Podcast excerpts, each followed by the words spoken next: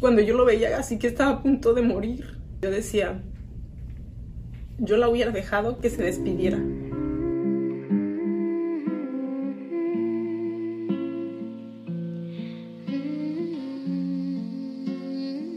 Le, me, recuerdo que le di algo para el dolor y él me dijo, no se me quita, me está dando más fuerte. Ay, Erika, ahí perdón que te interrumpa, Ajá. pero me, me hace como recordar lo que tú ya habías vivido antes, o sea, Sí, sí, o sea, yo dije, yo lo único que decía, ojalá no sea algo relacionado a, a su enfermedad, ¿no? ok. Y fue horrible, o sea, de, llega, porque le, le hablé abajo, le digo, oiga, necesito una ambulancia, porque mi esposo está teniendo un dolor que le está, le está, este, Siendo subiendo, sí, le está subiendo la intensidad. Y pues llega la ambulancia y le toman los signos vitales, le ponen por la vena algún medicamento para el dolor y él se sube a la camilla y se va. Y el de, el de la ambulancia me dijo, pues yo le recomiendo que no se venga para acá porque no la van a dejar entrar. Por los temas del COVID no la van a dejar entrar. Y me quedé en el hotel y se me hizo muy extraño. Él me mandó un mensaje a las 2 de la mañana diciéndome que no, que no iba a estar en el hospital que el, que el paramédico había dicho, sino que en otro. Eso era a las 2 de la mañana. Después le llamé, le llamé, le llamé, ya nadie me contestó. Y al siguiente día, eh, en la mañana, pues como a las 8 de la mañana, yo dije, qué extraño que no me haya llamado. Ay, y que no conteste. O sea, que no conteste. Era, era me, me, me ponía así como mal. Claro. Y llamo al hospital y me dicen, no le puedo dar ningún detalle, tiene que venir. Síguenos contando más acerca de esto. Sí, mira, al siguiente día cuando yo llamé al hospital, porque pues él ya no contestó el teléfono, me dicen, pues tiene que venir, porque no le podemos dar información por teléfono, porque es, este, porque es un caso muy delicado. Entonces ya te imaginarás cómo iba yo, ¿no? Pensando mil cosas. El, el- el hospital estaba como a unos ocho minutos en carro y a mí se me hizo eterno llegar ahí. Y cuando llego, no me llevé las niñas, la- me fui yo sola, me apartan y me empiezan a preguntar cosas como, ¿con quién viene? Y yo pues con las niñas. O ¿cuánto tiempo tienen aquí? Y pues se me hacía como muy extraño que me empezaran a preguntar como ese tipo de cosas. Y le digo, ¿cómo está él? Y dice, está en coma. Y yo, ¿qué? En coma. Pero si ayer cuando se subió, a la- a la- él se subió Consciente. caminando y íbamos platicando mientras lo bajaban a, a la ambulancia y dijo sí, se puso muy grave en la, a medianoche, este, empezó a convulsionar, se puso gravísimo, este, vomitó toda la noche, se puso muy mal y este, le, tuvi- le tuvieron que inducir al coma. Y yo no podía creer, haz de cuenta que fue, yo sentía que no, así, no sé que no cómo- lo querías. como cuando estás recibiendo una noticia y, y no sabes si estás despierto, claro, dormido, soñando. si vas flotando, así como yo no entendía lo que estaba pasando. Me, me explican que tal parecía, como son muy, muy eficientes ahí en España, en Madrid. Me explican La que atención médica es buena. es muy ¿no? buena, es muy buena. De hecho, eso le salvó la vida, ¿no? Me dicen, él tiene una infección bacteriana en el cerebro y eso es mortal. Si, si él reacciona, si él despierta y sale de esto, es muy probable que quede O en sea, es- si sale de esto. si sale de esto, es muy probable que quede como en vida vegetal. Entonces, imagínate lo que empezaba a circular en mi cabeza, ¿no? Era, no me lo puedo llevar así, ¿cómo me lo voy a llevar? Claro. Las niñas y yo, ¿qué vamos a hacer aquí? O, o ya voy viendo dónde rento para quedarme a vivir aquí. O sea, era como muchos pensamientos. Me voy a mudar. Me voy a mudar aquí, ¿cómo me lo llevo? ¿Cómo, cómo trabaja todo esto? ¿No? Era, Estás en otro país, es otra cultura, Sí. es otra moneda, Sí, sí, es, sí. es- o sea, Era- es otra cosa. Sí, sí, sí, era otra cosa. Es, yo no les expliqué exactamente a las niñas lo que estaba pasando, pero yo creo que ellas al verme como Sí, yo estaba, ellas asumían que algo estaba pasando, ¿no? No les daba yo detalles, por supuesto que no dejé que lo vieran, ¿verdad? Aparte por, por la propia salud de él, no podíamos No entrar a verlo, ¿verdad? Por, por el estado eh, tan delicado que estaba. Y este empezamos a, a tener visitas con él, eh, me dejaban verlo eh, muy poco, la verdad, como era terapia intensiva, no crees que te dejan verlo. Sí, no puedes pasar No. a cualquier hora. Pero me informaban todos los días en la mañana, me llamaban para ver si había habido algún avance. Había días que me decían que estaba estable, había días que me decían que habíamos retrocedido. Eh, recuerdo perfectamente que me hablan y me dicen, la pasó muy mal, Ujú. convulsionó toda la noche Eh, había días que me decían, lo tuvimos que poner boca abajo porque ya no está respirando. Entonces, haz de cuenta que eran como noticias muy desgarradoras. Cada vez que me llamaban era, era como no muy buenas noticias. Después de una semana fue cuando me empezaron a decir, ¿sabes qué? Está estable y eso es bueno. O sea, no estamos retrocediendo, aunque no estamos avanzando, pero ahí vamos. Y el, el, protocolo de ellos es cuando cesa la, la bacteria, empiezan ellos el proceso de empezar a despertarlo. ¿Y cómo lo empiezan a despertar? Pues quitándole la sedación, obviamente es poco a poquito, ¿no? Entonces ellos van viendo si escucha, si ve, a medida de que van quitando los, los, la sedación, este, pues le hacen cosquillitas, me imagino, para ver los reflejos, entonces empiezan a ver, y esos avances eran los que me decían todos los días, bueno, ya le, bajamos la sedación, eh, reacciona a los reflejos, y bueno, eso me alentaba. Al siguiente día, ok, este, sigue el dedo con sus ojos. Eso quiere decir que sí ve. Ah, ok. Ahora vamos a ver este, si puede hablar. Entonces le hacían preguntas, pero como estaba entubado, pues él intentaba hablar, ¿no? Este, obedece, eh, decían, obedece a órdenes, ajá, órdenes sencillas. No mueva la mano o, mueva, o mueva la cabeza, así. Entonces, eso me estaba como alentando. Era, era como cada día buenas noticias, buenas noticias.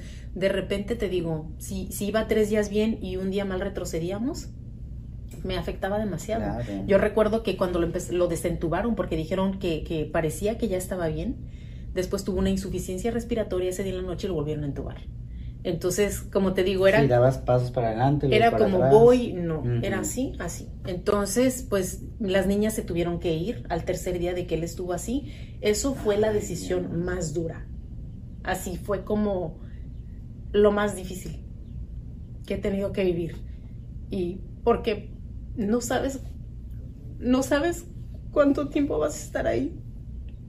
No, no sabes cuándo las vas a volver a ver y, si su vida va a cambiar. Exacto. Y hay un detalle que, que me dolió mucho, fíjate. Mi hija la chiquita, cuando, cuando él se iba a ir en la ambulancia, quería darle un beso. Y no la dejamos. Entonces, cuando, cuando yo lo veía así que estaba a punto de morir, y que mi hija se había mis hijas se habían venido para acá, yo decía, yo la hubiera dejado que se despidiera, ¿verdad? Claro. De él. Y, ¿sabes? Empiezas, cuando te pasan estas cosas, empiezas a tener como, como coraje, ¿sí? No con Dios porque yo, yo creo mucho. Claro, claro. Pero sí como que con la vida porque porque si dices que gacho, o sea, porque... Me está volviendo a pasar, o sea... Porque otra vez, ¿no? Claro. Pero yo sabía que tenía que, aprender algo de esto. Yo sabía que tenía que aprender algo de esto y, y, yo, lista, yo, yo pues yo oraba mucho y yo le decía, yo le decía a Dios, mira, lo que tenga que aprender, lo voy a aprender de esto. Y pues entre muchas cosas que aprendí fue a tener más paciencia, ¿no? Claro. Porque imagínate tú tener que esperar a que timbre el teléfono cada 24 horas para saber cómo está. O sea, se necesita paciencia. Claro. Y yo creo que yo desarrollé todavía más el sentido de paciencia que tengo y la verdad, cuando, cuando salimos del hospital, mira, la gente no entiende o no sabemos que después de un coma yo me imaginaba que yo le iba a decir a David, levántate y vámonos. Claro. Sí, como si fuera lo más sencillo, ¿no? Que uno Y no es así. La gente pierde 10% de músculo cada día que está en coma. Entonces, cuando una gente despierta de un coma, no se puede mover. Y yo decía, cuando él se estaba recuperando, yo decía, cuando David despierte, lo voy a traer a comer aquí. Y yo me imaginaba que íbamos a salir caminando y que él iba a comer y todo. Y no fue así. Entonces, también fue un shock tener que sacarlo en silla de ruedas fue como también muy, este, pues como muy difícil. Sí, no, y aparte, o sea, lo que era un viaje de dos semanas se terminó convirtiendo en dos meses. Mira, de hecho este año no supe ni cómo ha, transcurrido ya medio año, porque yo me quedé atrapada en esos dos meses. Una tercera, una tercera parte se te Sí, fue. el en, fue como si mi vida se hubiera detenido Claro. ahí, ¿sí? Y, y este, y fue muy duro, fue, Aparte me, aparte me imagino, o sea, lejos del estrés eh, personal, emocional, el tener que tomar decisiones, que yo sé que no eran decisiones difíciles, porque cuando estás en un estado vulnerable, pues él no puede decidir, y tú eres la persona que decide por él. claro, Entonces, lejos de todo lo personal e- y, y lo emocional, también era el tema laboral, porque ustedes tienen una compañía. claro, claro. O sea, Y él es un gran apoyo para mí. Sí. Entonces, lo primerito que, que- que le dije, Daniela, ¿cómo estamos con los pagos? ¿No? Vamos a ver qué es lo que, qué es lo que tenemos que las Claro. rentas, este, las tarjetas, todo, todo, hay que, hay que estar muy al pendiente de todo eso. Y ahorita pues le da risa a él porque entre, entre uno de los pagos está el seguro de vida, ¿no? perdón que me Perdón, perdón que me ría yo también, ¿no? Pero íbamos haciendo como el checklist de todo lo que estaba, de todo lo que estábamos haciendo, ¿no? Entonces llegamos ahí seguro de vida y ahí decía que AuroPay. está activo. Entonces, no, Daniel, hay que llamar, hay que llamar este, a la gente a ver cómo estamos con eso, ¿no? Claro. Yo sé que él hubiera hecho lo mismo y yo sé que cualquier persona en mi lugar hubiera hecho lo mismo. porque por eso pagas un seguro, no es un tema de, de, de frialdad ni nada, o sea, obviamente piensas en todo, ¿no? Y tienes que pensar más allá, porque Tienes también la vida va a seguir con o sin él, Y es que la vida tiene un costo.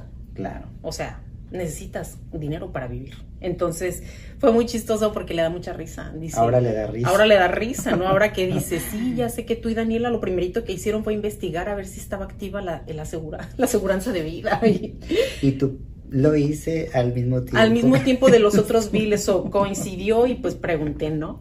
Pero, pero, ¿cómo te explico? Es que dentro de todo el dolor que sientes, también No Dios... te puedes apartar de la realidad, ¿no? No. Y Dios también te da como que discernimiento, también te da como que ese, ese momento de, de tranquilidad, de paz. Yo recuerdo que yo decía, bueno, morirse no debe ser tan feo, porque realmente lo que uno tiene miedo es a la manera en la que va a morir, no a la muerte en sí. Entonces, como hemos vivido esto tan cerca, yo, yo siento que igual morir no está tan mal. ¿no? El que sufre, se queda, los que se quedan son los que sufrimos. Pero yo decía, igual, si es, si es un ciclo que tengo que aceptar, lo tengo que aceptar. Y eso me regresaba como que esa calma. Pero algo dentro de mí me decía que él iba a estar bien. ¿Sí me entiendes? Una intuición así Sí, como muy en dentro de todo el caos había algo que me, que me causaba paz adentro. Entonces yo dije, va a estar bien, ¿no? Y me puse a leer, yo creo que malamente, cuando uno quiere investigar algo, ya ves que Google, Claro, empiezas a investigar, entonces empecé a leer historias de que la gente que se moría de meningitis se moría al segundo día y él ya tenía cinco o seis días, entonces yo decía, no, entonces dijiste, hierba mala nunca, nunca, muere. entonces no nos hagas caso. no nos hagan caso. Así es de que yo decía, bueno, entonces no vamos tan mal, creo que vamos bien, ¿no? Creo que vamos bien. Y pues te digo, mucha gente hizo muchísima oración, Sí. sí, entre ellos, yo sé que tú estabas muy al pendiente de nosotros y yo sabía que las cosas iban a estar bien y que yo tenía que estar bien a pesar de lo que, de lo que tuviera que pasar, Claro. ¿sí me explico? Entonces...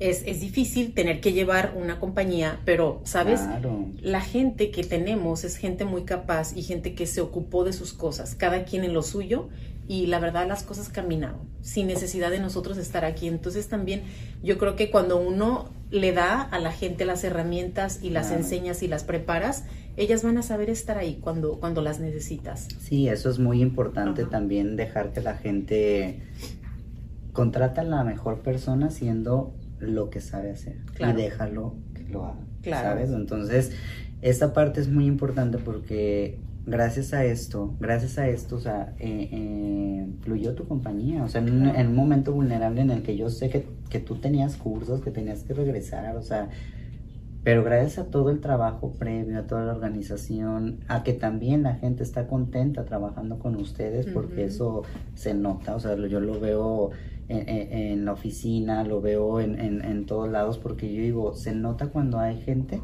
que hace, que está haciendo algo que le gusta y que está a gusto en un lugar de trabajo. Entonces, Claro. esa parte es como muy... mm, mm, es una herramienta muy buena que ustedes yo creo que tuvieron en esta, en esta situación, que, que esas personas reaccionaron y que, y que creo que para ti era muy difícil el tener que estar pensando tanto en, en, en tu esposo, como en tus hijas, como la casa, como la familia, como el negocio, tal cual. O sea, es como dividirte en cinco. Claro. Pero mira, después de todo esto, como me dicen, ¿qué aprendiste? Aprendí tanto. O sea, aprendí tanto como ahora vengo y, y aquí donde vivo salgo a caminar y, a, mí me caía gordo el calor. ¿no? Era como, ay, no me gusta el calor y, y, no quiero salir porque está... Ahora lo disfruto porque salgo y digo, estoy viva. Es un día más. Es un día más. Y, y el calor está porque las estaciones cambian, así como todo cambia en esta vida. Entonces, el empezar a disfrutar más la vida y más como en familia, ¿sabes?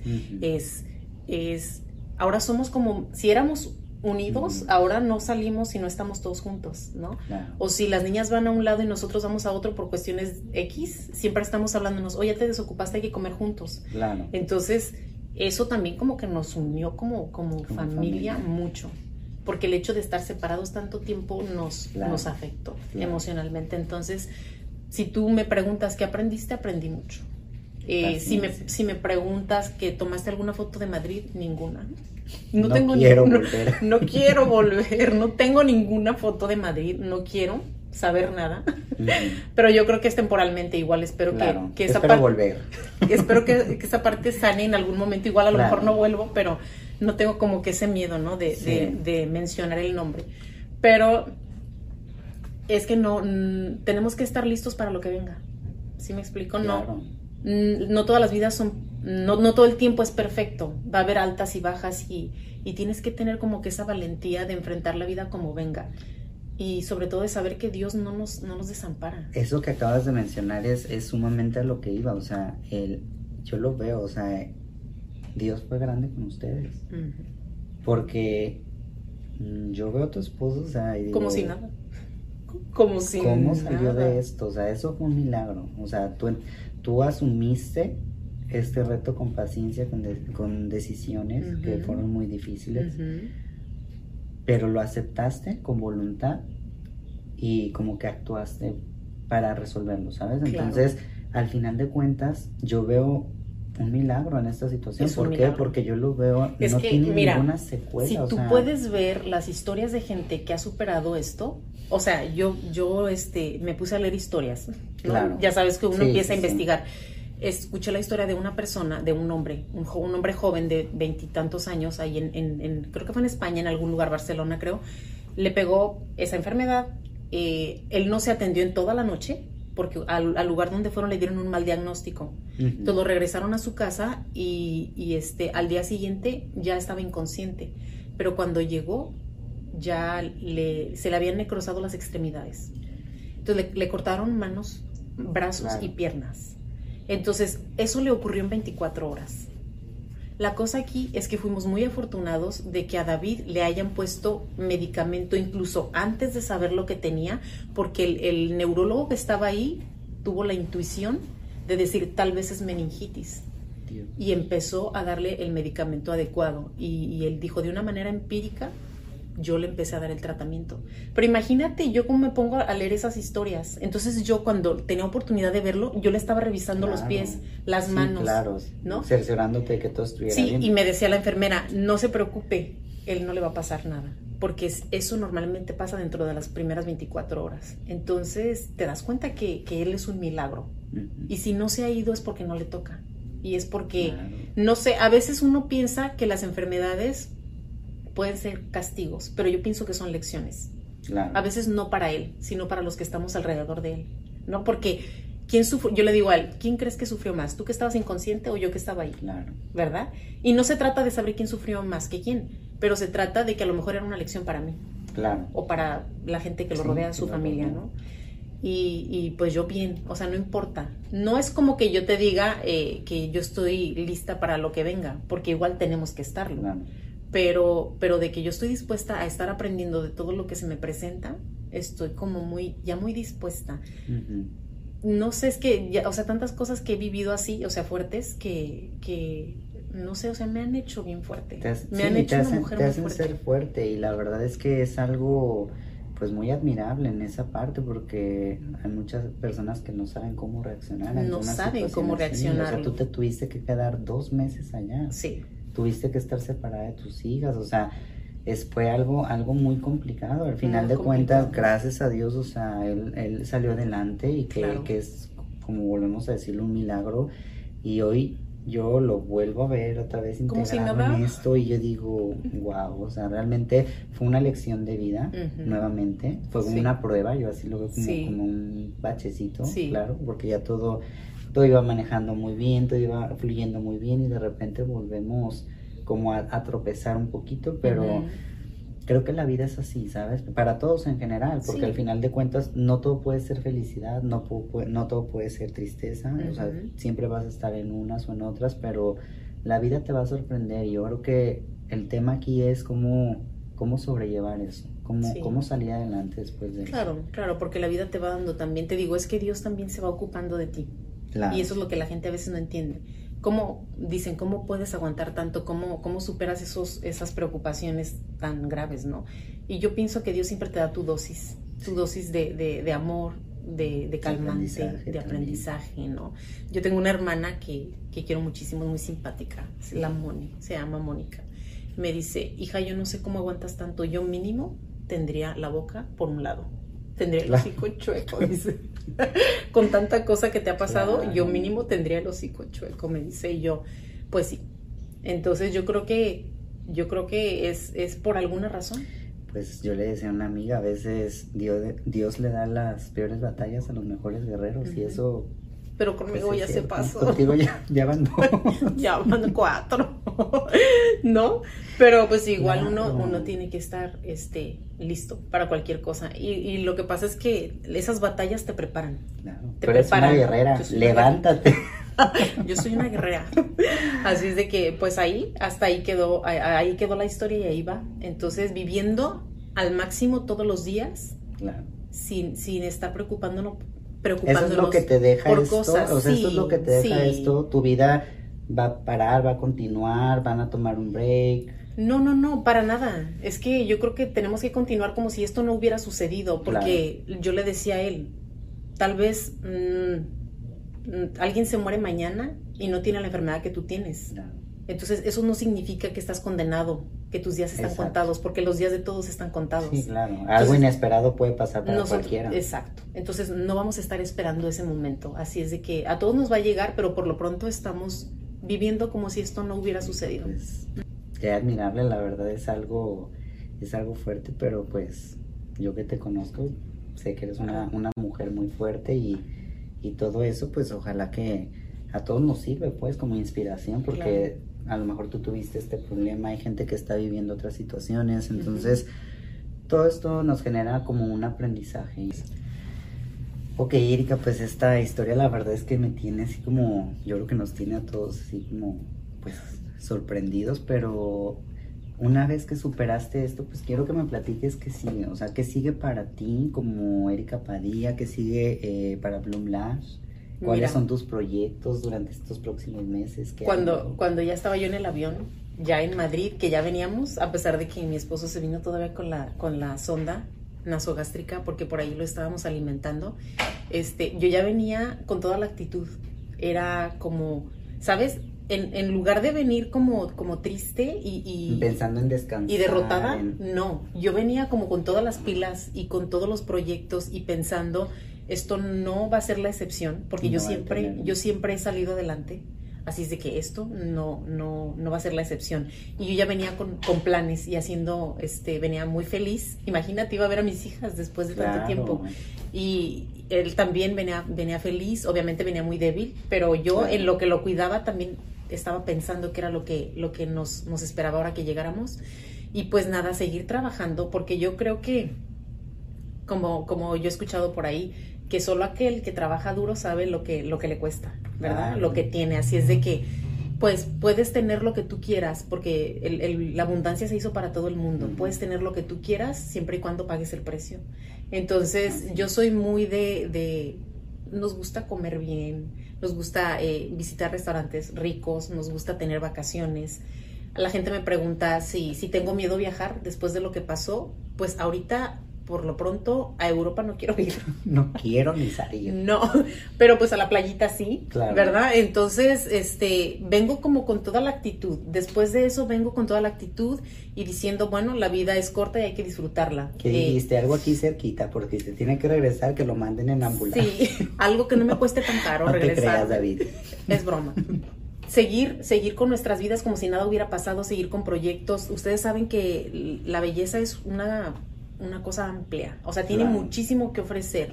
Y nosotros estamos pensando en, ofrecer otro tipo de cursos que no necesariamente sean nada más pestañas, porque igual hay gente que a lo mejor le gusta otro servicio y, nadie le está enseñando, ¿sí me explico?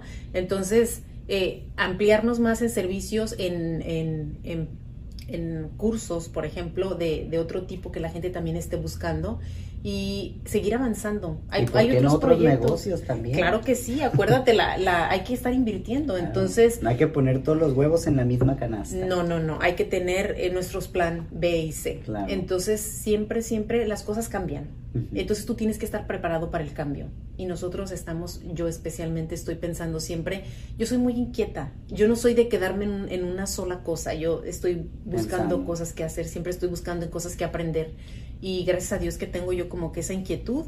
Y pues yo creo que para Bloom Lash le queda mucho tiempo. Primero Dios y nosotros seguir capacitando personas para que puedan ellas llevar el pan a su casa, ¿no? Hay muchas mujeres solteras con hijos que la están pasando mal y si tú les puedes llevar este conocimiento para que mejoren sus vidas, yo creo que vale la pena. Claro, ¿no? Y así va a ser realmente el éxito, pues uno mismo lo forja y, ustedes han trabajado muy duro, a mí me consta, entonces es algo que nosotros vemos de cerca y que sabemos que les va a ir muy bien, sabemos que vienen cosas nuevas, que vienen cosas este, para que estén al pendiente, chicas, entonces van a, van a hacer cosas buenas, espero y les auguro realmente que puedan terminar un año excelente eso esperemos. Que, que este pequeño bachecito no, no haya detenido nada, ¿sabes? que siga pues esto fluyendo. Nos detuvo mientras estuvimos allá, pero realmente regresamos y cada día mejor y este, más enfocados y, y con mayor este, fuerza. Y eso es lo que importa, ¿no?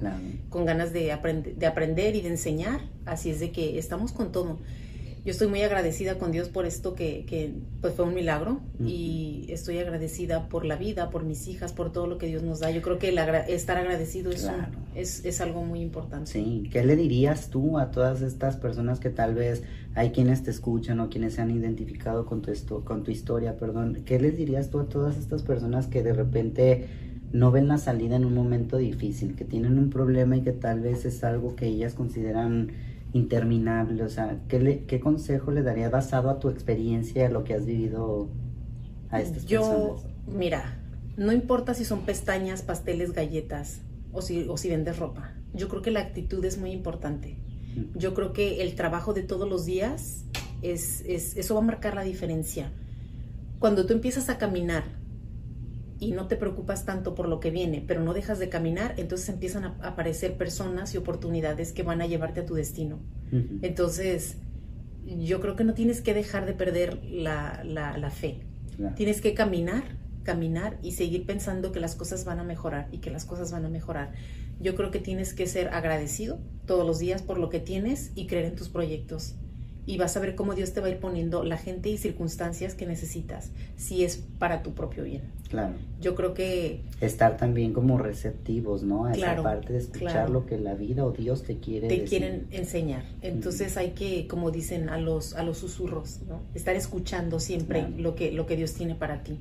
Yo les, les, les aconsejo, yo lo único que he hecho es, he actuado aún cuando tengo miedo. Entonces el miedo no ha sido un factor que me paralice y yo creo que ese es un factor que paraliza a mucha gente. Y yo lo he hecho siempre con miedo. Entonces, a, estas alturas hay cosas que me dan miedo en el negocio. Y aún así, digo, es que el miedo no me paraliza. Y yo creo que eso hace la diferencia entre tener éxito y no tener éxito. Pues Erika, pues yo la verdad es que estoy muy feliz de haberte tenido aquí, de haber compartido esto, que sé que es algo muy íntimo, pero yo sé que tú siempre compartes con tu audiencia y con las chicas porque todos seguimos aprendiendo y seguimos inspirándonos. Entonces, ellas a pesar de que te ven a ti como una figura de crecimiento, empresaria, con un negocio próspero, eh, pues también se dan cuenta que eres humana y que eres una persona vulnerable en, en, cualquier momento, pero que eso no, no te detiene. Y eso nos da, a mí en lo personal me da mucha alegría y mucho orgullo poder ver que en lo que te has convertido, en la familia que tienes y, y en lo que viene. Claro. Que yo sé que no vas a parar, es que yo te agradezco muchísimo por todo este tiempo. Gracias. Y pues bueno, gracias a todas ustedes chicas por haber estado aquí con nosotros compartiendo estos momentos y pues despídete de ellas. Muchas gracias. Les mando un beso, un abrazo a todas. Saben que las estimo y este les mando la mejor de la suerte. Les deseo lo mejor y que Dios las bendiga. Salud. Cheers. Cheers.